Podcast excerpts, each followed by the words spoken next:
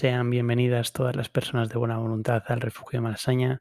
Hoy es 20 de septiembre y tal día como ayer, en 2011, José Antonio Labordeta moría de cáncer de próstata. Cantautor, poeta, político, aragonesista, escritor, guionista, poseedor de una famosa mochila y autor de una de las más sutiles críticas al poder jamás emitidas en el Congreso, a la mierda, joder. Em, un tipo que en sus canciones habla de su tierra, siempre con un tono de melancolía. Eh, normalmente cuando hago estas efemérides hablo de la persona que muere en el mismo día, pero hoy quería hablar de La Bordeta. No es que yo sea muy fan de él, ni de su música, ni de su política. Sin embargo, su política tampoco la conozco, es decir, sin embargo, eh, he de comentar que el otro día, hace unas semanas, estuve en un concierto de Guitarrica de la Fuente y me sorprendió mucho tocando una canción que me pareció brutal desde el primer segundo, eh, que decía, empezaba diciendo adiós a los que se quedan y a los que se van también. Y pensé, joder, esto tiene que ser una canción una canción regional que seguro que si no la escuchase en la guitarra y voz del guitarrista de la fuente no me gustaría absolutamente nada, pero me emocionó muchísimo, ¿no?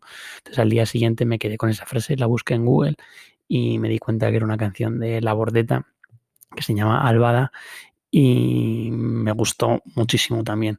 Así que nada, esto daría para otro podcast. Si la queréis escuchar, investigadla. Pero por ahí va Guitarrica de la Fuente haciendo una versión de este tema que es un temurrio, la verdad. Eh, antes de nada, quería dar unos pequeños avisos. Este es el episodio 15 del podcast y ya solo quedan cuatro para el final de temporada del Refugio Malasaña. Después no sé lo que pasará con el podcast. Mi deseo es seguir actualizándolo semanalmente, pero nunca se sabe qué pueda pasar.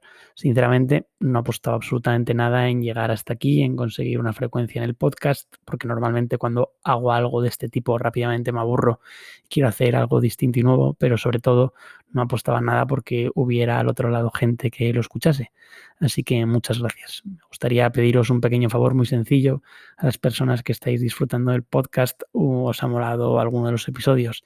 Y básicamente es que si aún no seguís el podcast en Spotify, dadle al botón de seguir porque de esta manera no os perderéis nada y además es una forma de apoyar el podcast y esto pueda seguir adelante. Por otro, por otro lado, eh, viendo que son los últimos capítulos de la primera temporada, me fliparía que seáis vosotros los que me propongáis todos los temas a través de mis redes sociales, me escribáis directamente, un mensaje directo, un comentario, lo que queráis.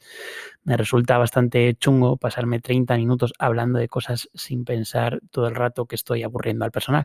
Así que no os imagináis la gran ayuda que sois para mí. Ayer mismo, pensando en el podcast de hoy, no se me ocurría absolutamente nada, por lo que me vi obligado a poner un tweet pidiendo socorro. Normalmente los podcasts los trabajo durante días, buscando cosas, eh, buscando canciones, buscando libros, buscando hemeroteca, pero esta semana la verdad que no se me ocurría absolutamente nada. Así que bueno, puse un tweet y David Moya, un oyente y conocido que está bien metido en el mundo de la música y la comunicación, me respondió directamente con una pregunta que, que, ya que como viene siendo habitual en el refugio de Malasaña, abordamos algunos temas a través de preguntas que luego se convierten en el título del episodio. Entonces David me preguntó eh, a modo de, de, título por qué escuchamos música. Al leer el tweet me quedé bastante dubitativo no habíamos hablado ya de esto en el refugio, mm, no sé, era como algo que me, que me preguntaba. Así que como si el podcast no fuera mío, me metí en Spotify y revisé aquellos podcasts que llevan una, una pregunta por título. Y estaban por qué escribimos, por qué leemos, qué es el éxito y qué significa fracasar. Vale, no habíamos hablado de esto o sí, porque en el fondo este podcast creo que todos los temas que toca lo hace a través de la música y los libros, así que quizá por eso se me entremezclan todos tanto y creía que ya habíamos hablado de algo tan importante, pero no. ¿Por qué escuchamos música? La pregunta me estuvo retumbando toda la tarde en la cabeza. Al principio pensé que la respuesta era evidente, pero después, por mucho que le daba vueltas, era incapaz de responder algo con sentido y me avergonzaba ser incapaz de responderlo. Después de darle muchas, muchas vueltas, hoy le he respondido al tweet y le he pedido si podía responderme la pregunta en un tweet. Su respuesta, en un tweet complicado. Cualquier respuesta que te pueda dar eh, arrojaría más luz sobre mis prejuicios que sobre la cuestión. Bueno, creo que mi respuesta y la de cualquiera. Así que le he vuelto a responder contándole que estaba preparando el nuevo episodio porque era así, según he visto, según me ha puesto eso. Y ya que era él el que, el que había propuesto el tema, pues necesitaba algo de luz. Y eso es lo que le he pedido. David, presto y veloz, me ha contestado por mensaje directo desarrollando su teoría, pero esta os la voy a contar después de un par de anécdotas. No sé por qué, cuando ayer me estaba haciendo la gran pregunta, lo primero que me vino a la cabeza fue la sensación de descubrir grupos de música y sobre todo la sensación que tienes años más tarde al recordar cómo descubriste esos grupos de música. Me han venido dos momentos en concreto, cuando descubrí a los Mumford Sons y cuando descubrí a Super Submarina. Cuando descubrí a Mumford Sons, o como dicen los motivados, Mumford Sons, era el año 2011 y con varios de mis amigos habíamos montado un grupo de música. Yo componía canciones y me juntaba con ellos para tocarlas, que mm, le daban una dimensión mucho más grande y bonita cuando la tocaban ellos conmigo. Tocábamos en bares de mierda y obligábamos a nuestros colegas a que vinieran a vernos pagando cinco pavos con consumición incluida, al menos. A pesar de sus quejas, siempre estaban ahí para apoyarnos nos motivábamos tanto con el grupo que empezamos a grabar las canciones. Uno de nuestros colegas, su hermano mayor, se había construido un estudio en la casa de campo familiar que estaba a las afueras de Madrid y se dedicaba a grabar sus canciones. Estaba pensando en empezar eh, a, grabar grupos y nosotros le caíamos bien, le gustaban nuestras canciones y además llevábamos litronas y hamburguesas de un euro para comer. Así que éramos sus perfectas ratas de laboratorio para ver si era posible grabar ahí con el grupo. El estudio se llamaba Music Motors eh, y nada, los sábados por la mañana madrugábamos para ir a grabar con él y el primer día que fuimos fue curioso. Llegamos a la casa, cuando bajamos del coche con todos los instrumentos, se escuchaba música a tope dentro de la casa. Nos acercamos a la puerta principal y ya empecé a identificar mejor el sonido. Era un sonido folk endiablado. Rápidamente me sentí atraído por su ritmo, su baño, su contrabajo, el bombo marcando el ritmo y especialmente la voz del cantante pensé, ¿qué cojones es esta delicia? Me daba igual que estuviéramos en enero, hiciera un frío que te cagas y nadie nos abriera la maldita puerta durante minutos. Llamamos al timbre varias veces, lo quemamos y nada. La música atronando la casa a las 10 de la mañana. Me flipaba que nos fuera a grabar alguien que empieza así el día. Fuimos a probar suerte a la puerta de atrás, pero tampoco nos escuchaba. Nos paramos un buen rato. Finalmente tuvimos que trepar a la ventana donde estaba la cabina de grabación, el estudio, y aporreamos el cristal. Mané, que era como se llamaba el chico, al final nos vio y abrió la puerta como si no hubiera pasado absolutamente nada. Le dijimos que llevábamos un rato eh, llamando, pero que no nos escuchaba. Se disculpó diciendo que estaba desayunando. No tenía que pedir perdón de nada, la verdad, porque me acababa de descubrir uno de los grupos que me acompañaría en los próximos años obviamente le pregunté quiénes eran, eh, quiénes eran los pibes que sonaban, a lo que él me respondió que eran Mumford Sons. El disco era Psych No More y por lo visto era su primera publicación que tenía solo unos meses de vida. Como hago con todo lo que me gusta, esa misma tarde, después de grabar, estuve buscando toda la información que pude sobre el grupo. Por lo visto eran unos ingleses eh, de Londres que ya tenían la bendición del mismísimo Bob Dylan, el cual había declarado que era uno, que era uno de sus actuales grupos preferidos. Y como no tengo ni idea de inglés, me, que es lo que suelo hacer cuando me gusta un grupo, me puse a traducir sus letras y descubrí a un compositor profundo, metafórico y místico. Ya no necesitaba más argumentos para que me fliparan. Me pasé todo el año escuchando aquel disco coronado por una portada con cuatro caballos salvajes de color oro galopando hacia el oyente. Me compré el disco por iTunes y cuando iba a la facultad lo escuchaba ida y vuelta si tuviera que recomendaros la Trinidad, ya sabéis que yo le llamo la Trinidad siempre a mm, si un disco tiene 20 canciones, pues elijo tres de ellas. Y de este disco eh, serían Say No More, que lleva el título del disco, eh, Roll Away Your Stone y Awake My Soul. Si me pongo a recordar cómo descubrí el grupo, me doy cuenta ahora, nueve años después, que se dice pronto, de lo especial que fue ese encuentro con la música. Quizá escuchamos música porque la música es como un encuentro, o al menos nos recuerda la sensación que nos produce descubrir a una persona maravillosa. Cuando conoces a ese alguien, lo único que quieres y necesitas es verle todos los días en cada momento. Y necesitas eso porque lo que quieres es estar a su lado y sentir que está a tu lado y tener una buena conversación de esas que no se olvidan nunca, porque te sientes comprendido de una manera inexplicable. Y eso en definitiva es la música, ¿no?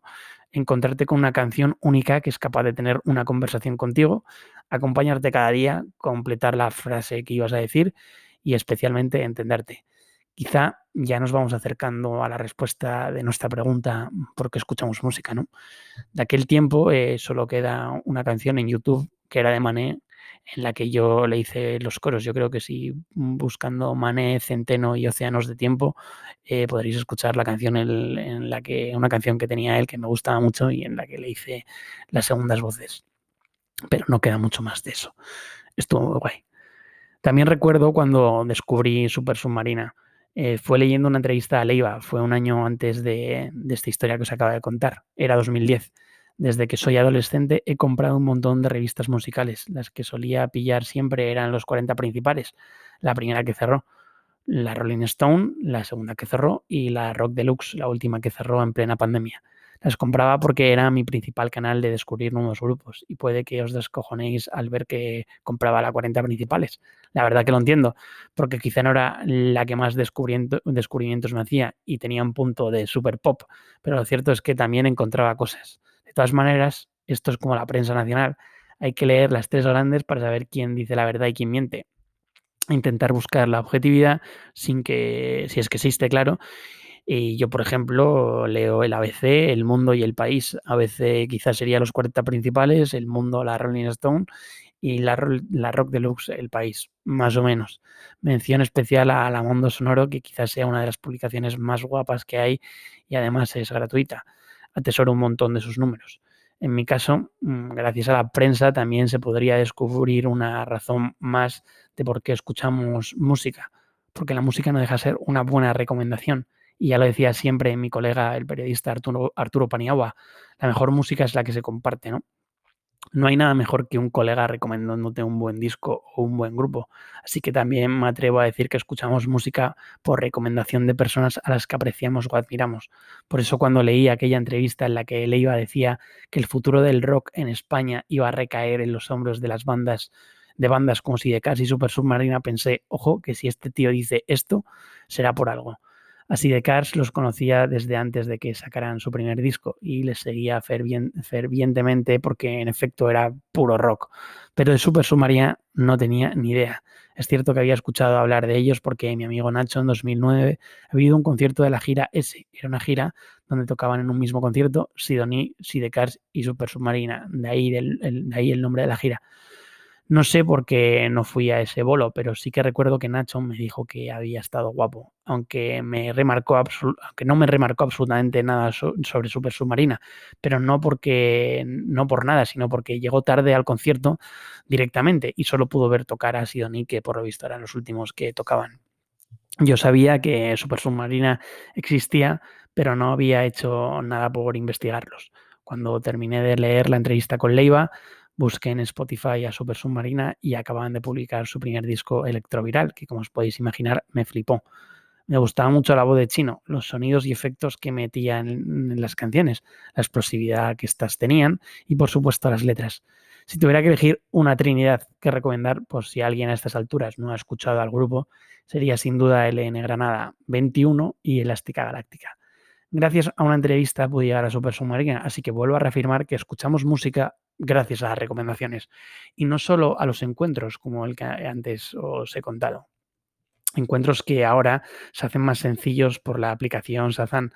Antes, si estabas en un bar y sonaba el temón del siglo eh, y no lo conocías, te tenías que joder e irte a casa sabiendo que no lo ibas a escuchar eh, nunca más. Pero quedaba ahí y al menos te acordabas de que había pasado un tema a tu lado y solo te había acariciado la cabeza. Gracias a Shazam ahora puedes capturar canciones como si fueran Pokémon, lo cual está guapo, pero pierde gracia. Es como cuando escuché a Ryan Bingham por primera vez. Estaba en una tienda de discos del centro de Madrid cuando empezó a sonar esa voz rota, poderosa y desgastada que si no habéis escuchado tenéis que escuchar. Me acerqué al tío de la tienda, un señor mayor con aspecto de hippie amante del folk. Le pregunté quién estaba sonando. Me lo dijo señalando el disco que tenía en sus manos. Sin dudarlo, le dije, vale, me lo llevo. Pero el tipo se puso serio como el que va a decirte que se ha muerto un familiar cercano y me dijo que era el único que tenía y que lo había puesto eh, en la tienda para que lo escuchase el cliente que tenía a mi lado porque se había interesado por él. Así que si él no se lo llevaba, sí que podría llevármelo yo. Así que mira al cliente que se había convertido de repente en un enemigo musical y estoy seguro que el tío, al ver que había mostrado interés en él, me dijo que sí, que se lo iba a llevar. Así que no pude comprar el disco. Luego llegué a casa, compré el disco por iTunes y nada. El tío de la tienda era un Shazam analógico y la verdad que prefiero lo analógico que, eh, que reconocer que Shazam, aunque reconocer que me ha salvado muchas veces, pero las recomendaciones, mm, benditas recomendaciones. Mm, antes de seguir, por favor, eh, mm, que no cierren más revistas musicales y que se abran nuevas. Y por favor, que vuelva Super Submarina. Lanzo esos dos mensajes, que haya nueva música y que vuelva Super Submarina. Quiero volver al mensaje que me ha escrito David y desvelar su respuesta. Su mensaje dice lo siguiente. Escuchamos música porque la vida es tan jodida que necesitamos una actividad que estimule nuestro cerebro para que, libere endorfinas sin ningún tipo de esfuerzo. Escuchar música es la única actividad lo suficientemente pasiva para alcanzar ese estado de felicidad sin que tenga efectos negativos. Habrá quien se ponga a, teorizar acerca de, de ello derrochando tazas de esnovismo, pero creo que escuchar música es algo muy simple y primitivo. Su respuesta me gusta porque me hace pensar. Y me hace pensar porque así de primeras me parece una teoría excesivamente pesimista, lo cual no invalida, no la invalida, no la hace ser falsa. Es decir, según él, necesitamos ser felices a toda costa y la música es una actividad que genera endorfinas y nos libera de las cosas chungas. Lo más interesante de su reflexión es que dice que es una actividad suficientemente pasiva que nos hace alcanzar la felicidad de forma muy simple y sencilla. Y oye, he buscado si hay algún estudio que hable de esto y he encontrado uno, creo que era de la Universidad de Edimburgo, que afirma que cuando escuchamos música eh, lo que hacemos es liberar dopamina a saco, lo cual nos produce placer y alegría. Quizás sí que sea cierto que escuchar música es una actividad pasiva y por eso la gente escucha reggaetón a fuego, porque es música cargada de dopamina. De aquí puedo sacar dos conclusiones. La primera de ellas es si la música mainstream tiene más dopamina que la música indie, ya que la música indie tiene menos éxito y en lo que se escucha en las discotecas normalmente es pues eso, música mainstream, reggaetón, 40 principales, eh, melendi, etc. Dejo aquí este tema para que algún joven estudiante de psicología o neurociencia haga su trabajo de fin de grado. Si lo hace y tiene respuestas, que me lo diga, por favor. O bueno, si alguien ya tiene respuestas, por favor que me escriba y me lo diga.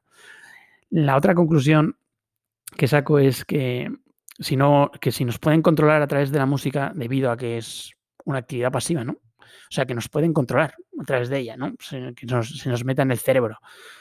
Se nos mete en el cerebro sencillamente, nosotros no hacemos nada, simplemente escuchamos, ¿no? Y la música, pues se nos mete en la cabeza, dopamina, eh, tal, soy feliz, etcétera, ¿no? Y si lo utilizan para otras cosas. Me estoy poniendo en plan Iker Jiménez, ¿eh? no sé si os habéis dado, si os habéis dado cuenta. Joder, qué mal hablo. Si la música no se nos puede inducir a hacer algo, ¿no? A hacer cosas. Por ejemplo, Woody Allen decía que cuando escuchaba al compositor Wagner le entraban ganas de invadir Polonia. Me he ido al ejemplo más heavy, pero es el primero que se me ha venido a la cabeza. Es decir, hay un tío en el mundo que escucha a Wagner y quiere invadir Polonia. A mí, por ejemplo, mi Trinidad, mis tres grupos preferidos, cada uno me transmite algo. Primero de todos, Vampire Weekend es capaz de transmitirme todos los sentimientos posibles pero si hay alguno que tuviera que, destacar es, felicidad, ¿no? Yo pongo Vampire Weekend y me vengo arriba aunque esté en la mierda más mierda. Eh, luego Arcade Fire en el puesto número 2 es un grupo que me hace sentir poderoso, que me hace sentir que puedo salir a la calle y armar una auténtica revolución. Os lo prometo, tenéis que probarlo. Y por último, Los Planetas, que es un grupo que me transmite fragilidad, rabia y dolor. Y sin, irnos, y sin irnos más lejos de Woody Allen e irnos a nosotros mismos, la música es capaz de cogernos y hacernos funcionar como autómatas, ¿no? Dejar nuestro estado de ánimo en manos de sus pentagramas, creernos tener las respuestas con solo escuchar un estribillo, mandar una canción a alguien para que entienda lo que tú nunca has sido capaz de explicarle. Quizá por eso escuchemos música. Espero que los de arriba no escuchen este podcast. Quizá podrían utilizar la música en nuestra contra. La música es algo tan poderosa que ahora mismo la gente del mundo de la música se han convertido en forajidos. Se les ha colgado el cartel de Se Busca, se están cancelando conciertos y básicamente están ahogando la cultura. Hoy mismo he leído un tuit de Guille Galván, de Vetusta Morla, que creo que va al hilo de esto que acabo de decir. Decía así, Hace tiempo que el centro de las grandes ciudades es un gruyer social y cultural, un agujero roído durante décadas por el dinero rápido. Lo que suceda, si tiene que suceder, ocurrirá en los, barrios. Pero unos gobiernos los, olvidan, otros los encierran para que se pudran solos. En fin, creo que no hay que, que decir mucho más. Se refiere claramente a lo que está pasando ahora, especialmente en Madrid. Pienso yo.